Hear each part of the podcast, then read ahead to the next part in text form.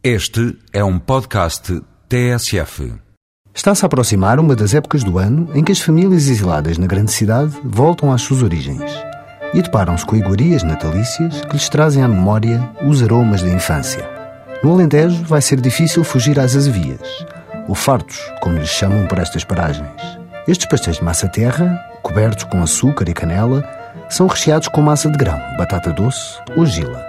Mas quem quer escapar à lampreia de Porto Alegre? Uma versão do ciclóstomo coberto por maçapão e recheado de doce de ovos. E por falar em maçapão e em formas de animais, têm de conhecer os porquinhos de doce de Beja. Nós somos o lobo mau, mas até dá pena desmanchar esta escultura em forma de bacurinho, com base em maçapão, amêndoa e chocolate. De chorar por mais. As guloseimas avivam a criança um cá em nós.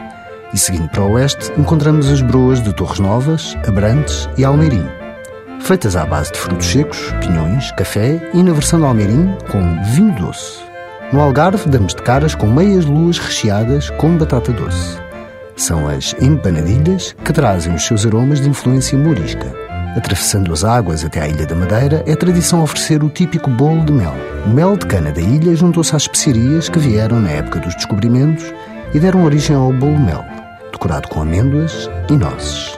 Muito importante é seguir a tradição de acompanhar o bolo mel com o vinho da Madeira e de o partir sempre à mão.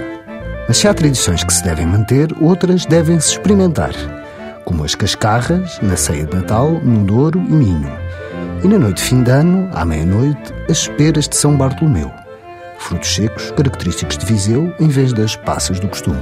Aproveite o Natal e o Ano Novo para estar mais próximo de quem gosta de si e para experimentar as tradições que muitas vezes desconhecemos.